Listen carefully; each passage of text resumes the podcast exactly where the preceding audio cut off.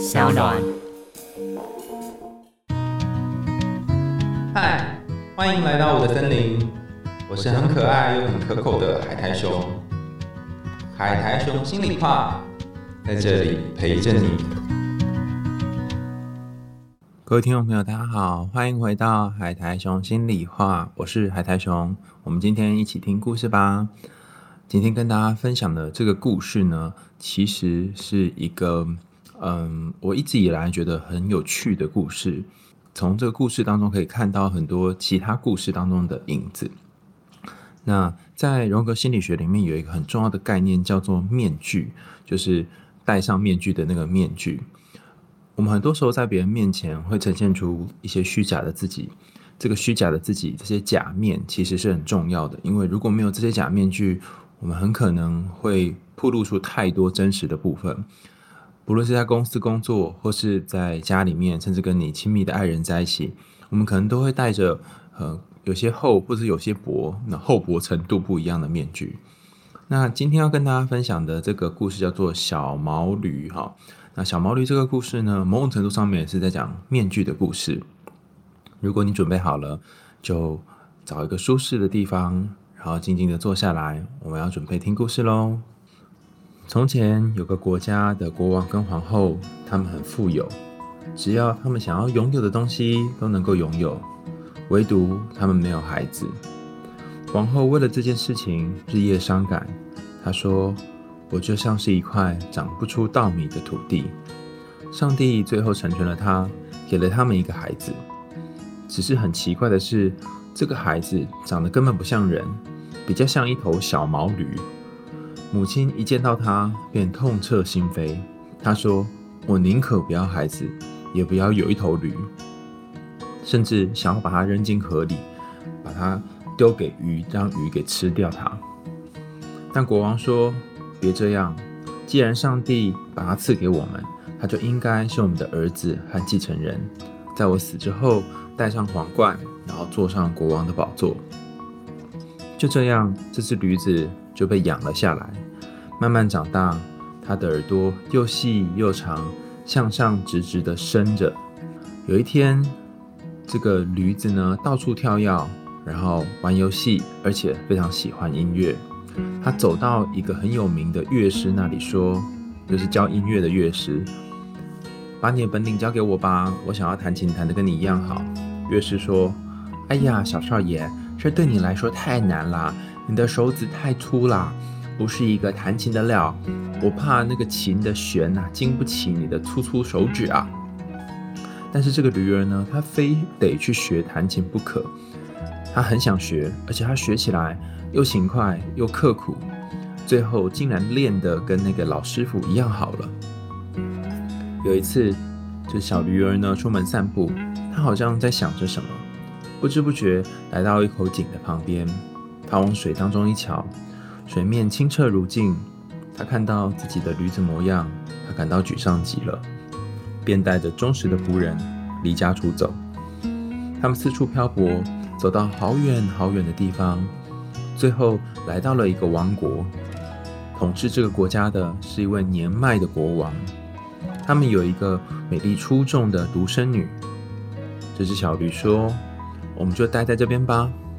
说着，他便去敲了敲城门，听见有人大喊，说着：“外面有客人呐，赶快让他进来。”但是大门并没有因此而打开。于是他坐了下来，拿出了琴，伸出两只前脚，便开始弹奏起来。音乐非常优美动听。守城门的人呢，听到之后睁大了眼。急急忙忙跑去报告国王。国王，国王，这个门外呢坐着一只驴子，但是他弹琴呢弹得跟大师一样厉害呢。国王说：“让那个音乐家来到我这里吧。”当驴儿一进城门，所有人都称赞他弹琴的技术非常好。他们让驴子坐下来和仆人一起吃饭，但是他却很不乐意。他说：“我可不是普通的驴子。”我是一个贵族，他们说：“那如果你真的是一个贵族的话，不如就跟武士一起坐吧。”驴子说：“不，我要坐在国王身旁。”国王微微一笑，幽默地说：“好吧，就按照你的意思办。小驴儿，来到我这儿吧。”然后他问说：“小毛驴啊，小毛驴，你觉得我的女儿怎么样啊？”驴儿转过头看着公主，点了点头说：“实在太美了，我还没见过像她这么漂亮的女孩。”国王说：“那么好吧。”你坐在她旁边，女儿说：“哎呀，那真是求之不得呢。”一边说，他一边紧挨着公主坐下。他又累又渴，但是举止优雅，然后又注重清洁卫生，非常有质感的完成了这顿吃饭的过程。这个高贵的驴子呢，在宫里面住了一些日子。他心想：“哎呀，这些能够对我有什么用呢？”我还是得回家去啊！他难过的垂头丧气，来到国王面前，要求国王让他走。但国王已经喜欢上他了，便说：“小毛驴啊，什么事让你不开心呢？看起来就像是一缸醋一样，酸溜溜的。你要什么我都给你。你要金子吗？”驴儿摇摇头说。不，那么你要珠宝和华丽的衣服吗？驴儿又说不。国王说：“那我分你半个王国，好吗？”驴儿又说不要。国王说：“那么什么才能让你开心呢？你是不是想要娶我的宝贝女儿做妻子呢？”驴子说：“哎呀，是的。”他一下子变得高兴了起来，那的确是他所希望的。于是国王为他们举行了盛大而隆重的婚礼。新婚之夜，国王想知道驴子是不是温文儒雅，于是派着一个仆人躲在暗处观察。新郎和新娘被带进新房之后呢，这只驴子拴上了门。他以为只有他们两个，于是他就脱掉身上的皮，变成一个英俊潇洒的青年。新郎说：“现在你瞧瞧我是谁，我配不配上你呢？”新娘非常高兴，过来吻他，然后打从心底爱上了他。直到早上，他跳起来，这只驴儿又重新披上他的驴皮。没有人能够想得到，这个驴的皮里面藏着一个多么英俊的青年。不久，老国王来了，他说：“哎呀，驴子已经起床了，女儿啊。”你一定很伤心，没能够嫁给你一个真正能够做你丈夫的人。公主说：“哦不，亲爱的父亲，我很爱他，他就是世界上最英俊、最帅气的人，我会终身跟他厮守。”国王感到非常惊讶。后来，先前藏在新房里面的仆人来了，向国王透露了一切。国王说：“这绝对不可能。”于是仆人说：“那么今晚，请您亲自去看看，您会亲眼看见的。”国王，你听我说，你把它皮拿走，然后丢到火里烧掉，到时候它就会原形毕露的。国王说：“你这个主意不错。”于是到了晚上，他们睡觉的时候，国王偷偷的走了进去，然后来到床前，借助月光，他看到一个相貌堂堂的年轻人躺在床上。然后那件驴皮呢，就放在地上。于是他把驴皮拿走，让人在外面生起火，然后把驴皮扔进去，直到看它化成灰烬。国王急于看着这位丢了东西的新郎反应会怎么样，所以整夜都没有睡，一直关注着。年轻人睡醒之后，一翻而起，想要穿上那件驴皮，没想到他却找不到，他变得非常惊恐。焦虑又非常伤心，他说：“现在我非得逃走不可了。”但他刚走出来，便发现国王站在那里。国王说：“我的儿啊，你这么匆匆忙忙上哪儿去呢？你心里有什么事儿？留在这里吧。你是个俊俏的青年，是不会离开我的。我现在就把一半的王国给你，等我死了之后。”整个王国就归你了。青年说：“好吧，我也希望有始有终，那我就待在这儿吧。”随后，老国王给他一半的国土。一年之后，这个老国王过世了，整个王国都属于他。接着，他的父亲过世之后，他又得到了另外一个王国，从此便过着荣华富贵的生活。不知道大家听完这个故事，有想到什么吗？脑袋里面有没有出现什么联想跟感觉呢？我第一次读这个故事的时候，有一个好深好深的感受。我想起多年以前呢，我有一个朋友，这个朋友他从小就遭受父母的酸言酸语。妈妈从他一出生就跟他说：“我为什么要生下你这个小孩？早知道生出来是你这样的小孩，我当初就叫你爸把你射在墙上。”而且妈妈经常会贬低他，说：“你怎么那么笨啊，笨死了！我怎么会有你这种女儿啊？”他每天都承受着家人这些负面的声音和言语。然后越活越没有自信，越活越觉得自己是个糟糕，根本不值得存在这个世界上的人。虽然是这样，但他还是很拼命的念书，认真的学习学校的课业。他为了不让别人看不起他，所以很拼命的每一天每一个科目他都考上班上的第一名。然后因为他很努力，所以被老师称赞。但他在学校总是低着头，然后用头发、用各种方式遮住自己的脸，不让自己被别人看到。他甚至会把外套拉得很高很高，想要把自己的下巴也给挡住。他从好小的时候就好讨厌自己，然后很不喜欢自己的样子，不论是长相或者是个性。他总觉得自己是不该存在这个世界上的人。也因为妈妈很讨厌他，妈妈不喜欢他，所以他每次回到家里面都躲到房间里，然后不敢出来。然后我就问这个朋友说：“难道你就是从小时候到现在一直都是这样吗？”他告诉我，他觉得他这辈子小时候活的那个家并不是真正的家，他想要找一个真的家，他想要找一个属于他的家，所以他一路以来交了好多个男朋友，起起伏伏。跌跌撞撞，跟了不同的男生在一起，有些时候只是为了谈恋爱而谈恋爱，因为他想要离开这个家庭。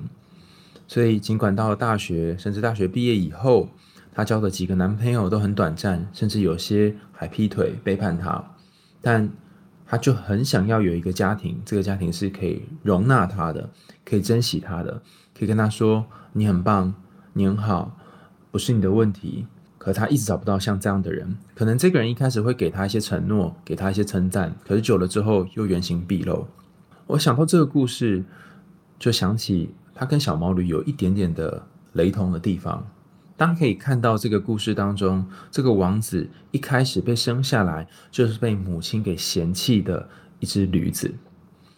虽然母亲嫌弃他，但他还好有一个还不错的陪他长大的父亲。不论母亲怎么说，他总是说这个王国最后还是要给这个王子给继承。然后父亲甚至还让他去跟乐师学习弹琴。这个弹琴的桥段其实也跟我那个朋友认真念书的过程是一样的。我的朋友他从小就从这个读书，然后考前几名来去建立他的自我价值。呃，这一条路呢有好也有坏哈。因为他靠读书来建立自我价值，所以他的确都考上了不错的学校，然后到很不错的外商公司工作。也因为这样，他至少过了一段时间是把自己的价值呢，能够稳稳的扎根在课业或者是呃学习工作表现上面。但是缺点在于，他只要不做事或者只要休息，他就会有罪恶感。他觉得他没有产值，不论是工作上的产值，或者是生活上面的产值。或者是那个呃，能够做出一些有意义的事情。他如果没有做这些有意义的事，他就会觉得自己一事无成，是个没有用的废人。所以我看他一到五都在工作，连假日也在工作，每一天都在工作。我问他说为什么？他说因为只有工作的时候，我才能够感觉到自己活着。如果躺在床上休息，我会觉得自己是个废物。听到他这么说，其实我觉得蛮难过的，因为他的价值就是建立在每一天每天的工作上。建立在工作是一件很容易的事，可是要能够相信自己本身就有价值，是一件不容易的事。就像是这只小毛驴一样，它一开始好像不是很喜欢自己，但它从音乐当中找到了属于自己的自信，然后这个音乐也变成了它开启进入这个另外一个王国的一把钥匙。大家可以想象一件事哦，如果这个小毛驴它从小就自暴自弃，然后什么都不学，它甚至也不去学音乐，然后每天都在床上发懒，它还有机会可以进入另外一个王国，受到新的国王的赏识吗？所以，其实有些时候你真的很讨厌、很讨厌自己，然后你看了好多书都没有办法喜欢自己的时候，我觉得爱自己这件事情应该要放在第二阶段。第一阶段，你可以先从一些呃枝微末节，或者是世俗上认为可以建立自信的事情开始。比方说，像小毛驴就是透过弹琴，然后我的这个朋友他是透过读书。那你可以获得一些世俗上面给你的标签或框架，比方说你是某某知名大学毕业的学生，或是你是某某知名企业的员工等等。那当你有这些世俗的标签跟框架的时候，你会有两种感觉：第一个是至少我不是一事无成的人，但也有人可能会有所谓的冒牌者症候群。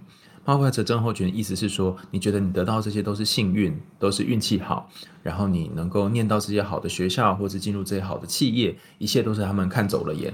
当他们真正看到你真实的样子，只是一只小毛驴的时候，他们就会后悔当初为什么聘请你这样的人。会有这种冒牌者症候群呢？其实很多时候是源自于很小的时候对自己就缺乏自信，因为你对自己的自我概念跟形象已经在一个我很糟糕、我很烂，然后我就是一个不好的人这个。固定的形象当中了。当别人给你称赞，或是别人说你很棒的时候，你就会怀疑这是真的吗？还是你只是说好听话？甚至是你只是不认识那个真正的我而已。真实的我是一只小毛驴啊，哈，没有像你想的那么好啊。好，于是呃，在这样子的个成长过程当中呢，不论你是认真念书，或是学习一个你喜欢的专长，它的确是有一点好处的，就是你可以用某个东西当成你自信的培养皿。但某种程度上也有一个坏处，就是你会变成以那个东西，就是你努力的那个东西，当做嗯，有点像是人生的救命锁。就是你如果没工作，或是没有弹琴，或没有做什么事情，你就会觉得自己很废，很没有用。所以它有点像是两面刃。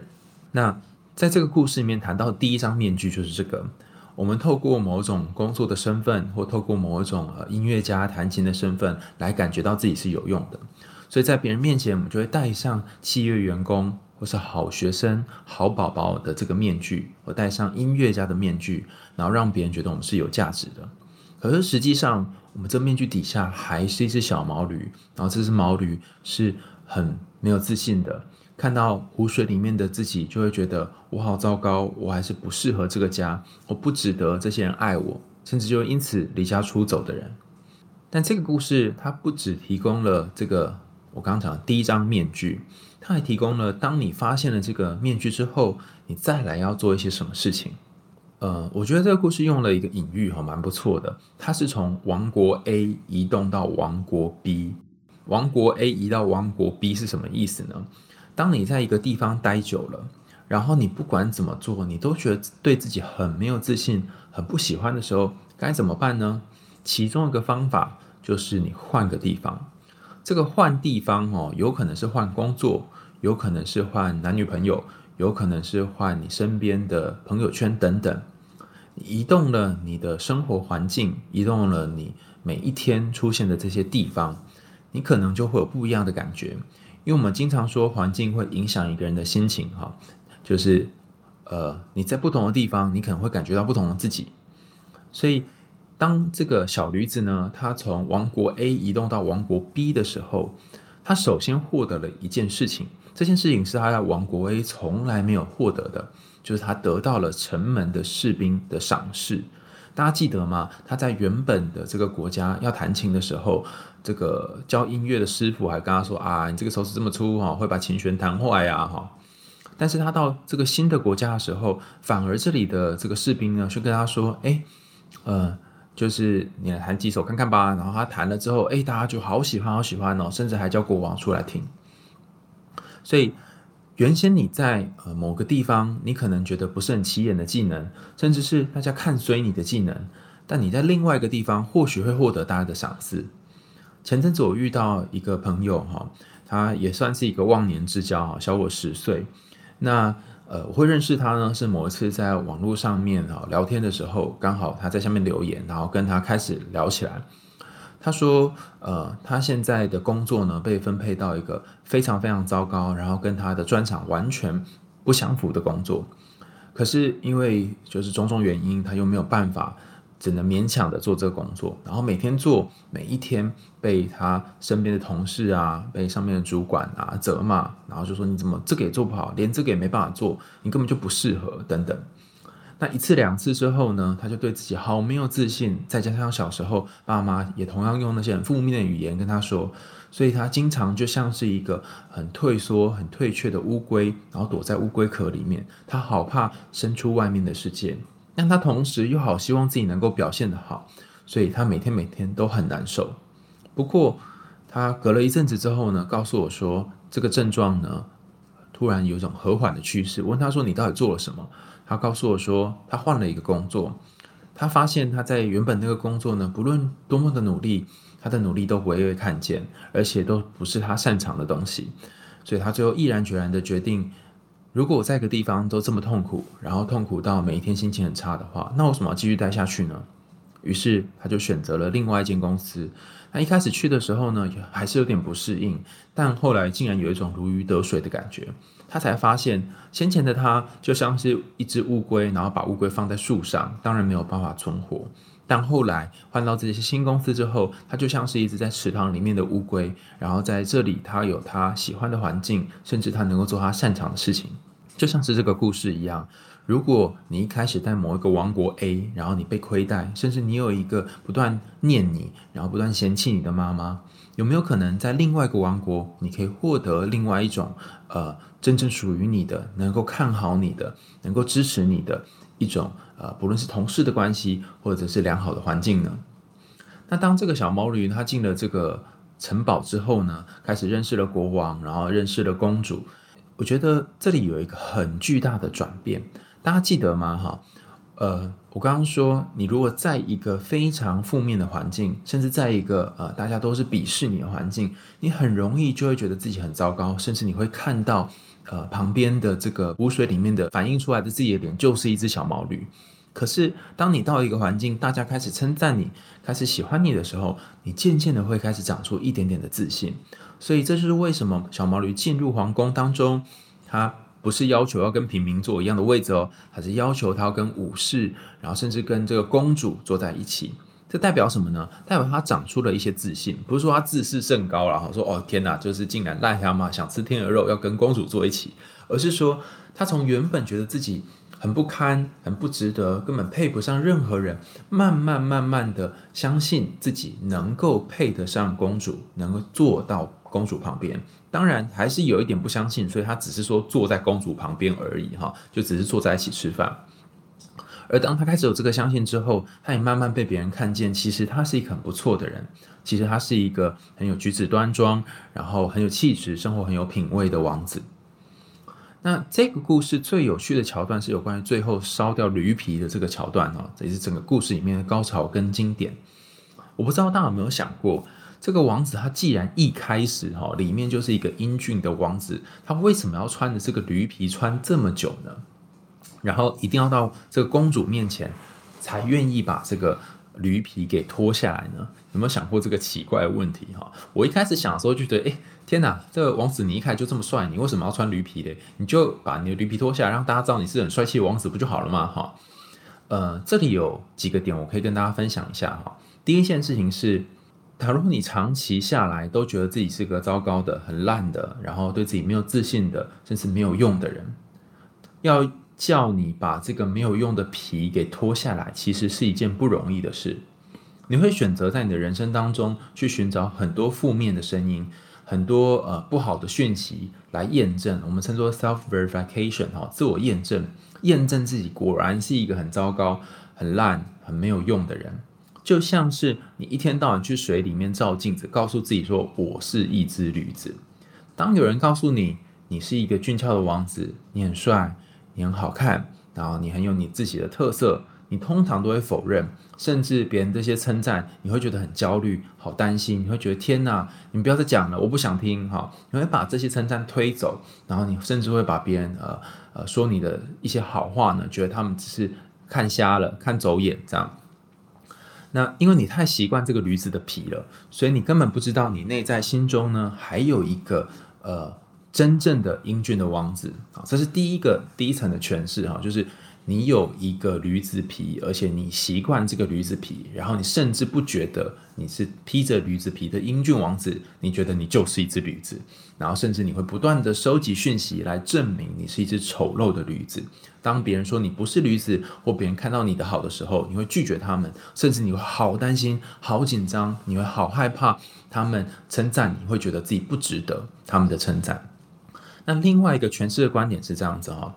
其实你心里面有一只真正的呃王子，那这只王子呢，哈，呃，你知道他在那里，你知道你可能有一个大家看到的面具底下的你是别人看不见的，哈，别人看到都是你驴子的皮，但是你内在有一个呃自己，那这个真实的自己，光溜溜的自己是很少人看到的，但是你好害怕别人看到这个真实的你，你好害怕别人了解你，所以你同时在外面都披着驴子的皮。但同时，你也很希望有一个人能够看到这个真实的自己是长什么样子。所以，用简单的话来说，就是你既担心别人真实的了解你之后会讨厌你，但你又好渴望别人来了解你，所以这很矛盾。你就得要呃一天到晚披着驴子皮跑来跑去。但尽管如此，当你遇到真正属于你的公主，不一定是公主啦，可能是另外一个王子哈。当你遇到真正属于你、了解你的这个公主或王子的时候，其实你会想要让真实的自己让对方看见。然后这一个在把皮脱下来，让对方看见真实的自己的时候，其实你会保持着某种战战兢兢、某种不确定，甚至某种害怕。这个害怕是什么呢？你真的能够接纳我吗？当你看到真实的我，你真的能够喜欢我吗？别人认识我都是因为我是一只会弹琴的驴子才喜欢我的，别人爱我都是因为我是一个举止端庄的驴子才爱我的。如果你看到真实的我是一个风度翩翩的王子，而跟大家的想象不一样的时候，你还会喜欢我吗？这个担心听起来很奇怪哈，就是。大家应该会喜欢这个驴子底下的呃英俊王子才对啊，但是对于好多好多长期已经披着驴子皮的人来说，他们是很害怕别人看到真实的样子。尽管他觉得可能这个真实样子稍微好一点点，但是那光溜溜的感觉、被看透的感觉，他们仍然是相当惊恐、担心的。那在这个故事情节当中，你会发现。公主她是非常喜欢这个英俊的王子的，但不是说公主这个人很势利哈，看到英俊的王子呢，就是觉得很爽这样哈，而是她好喜欢这个真诚的、真实的、赤裸的王子。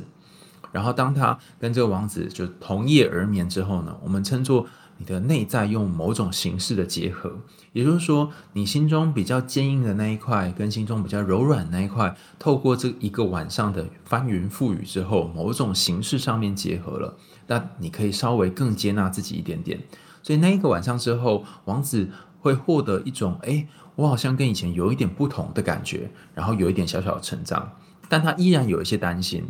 这个担心是什么呢？我在我最爱的人面前呈现出我最真实的样子，那这最真实的样子，他也真的接纳了。可是，倘若今天我在以前，比如说我的教授、我的呃老师、我的同事面前，也把我真实的样子给他们看的话，他们会接受吗？所以，当王子的驴皮哈被这个国王给拿走，然后拿去烧掉的时候，他好想要逃回家哦，他好想要逃回家哦。为什么他那么害怕呢？因为他怕国王或者是身边的大臣或是那些仆人们会不晓得，甚至他不愿意承认这就是真实的他，因为他们过去已经习惯他是一只驴子了。翻译成我们平常日常生活当中的版本是：我以前就觉得自己是个很糟糕、很负面，然后很没有自信。很没有用的人。